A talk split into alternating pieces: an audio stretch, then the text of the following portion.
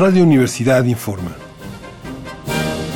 Corte informativo del sábado 10 de agosto de 1968.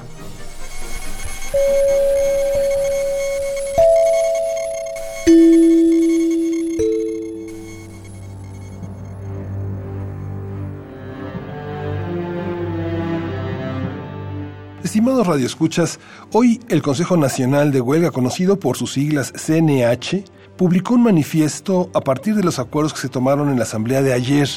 En ese documento, el CNH declara representar a más de 150 mil estudiantes en huelga. Acto seguido, se exponen los motivos por los que se rechazó la propuesta que el regente Corona del Rosal envió a Guillermo Macié, director del Politécnico.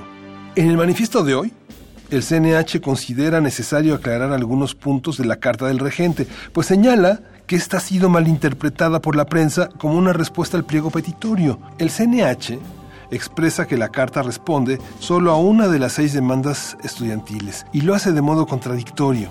Esto se debe a que el regente acepta la posibilidad de que funcionarios sean culpables de los hechos sangrientos, pero sigue dando curso a los procesos contra los detenidos.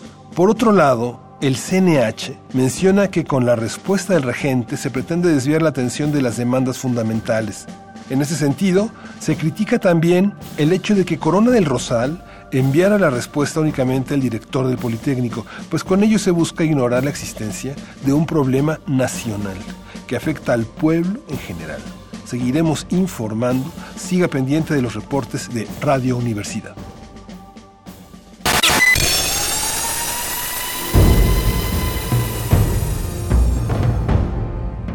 M68.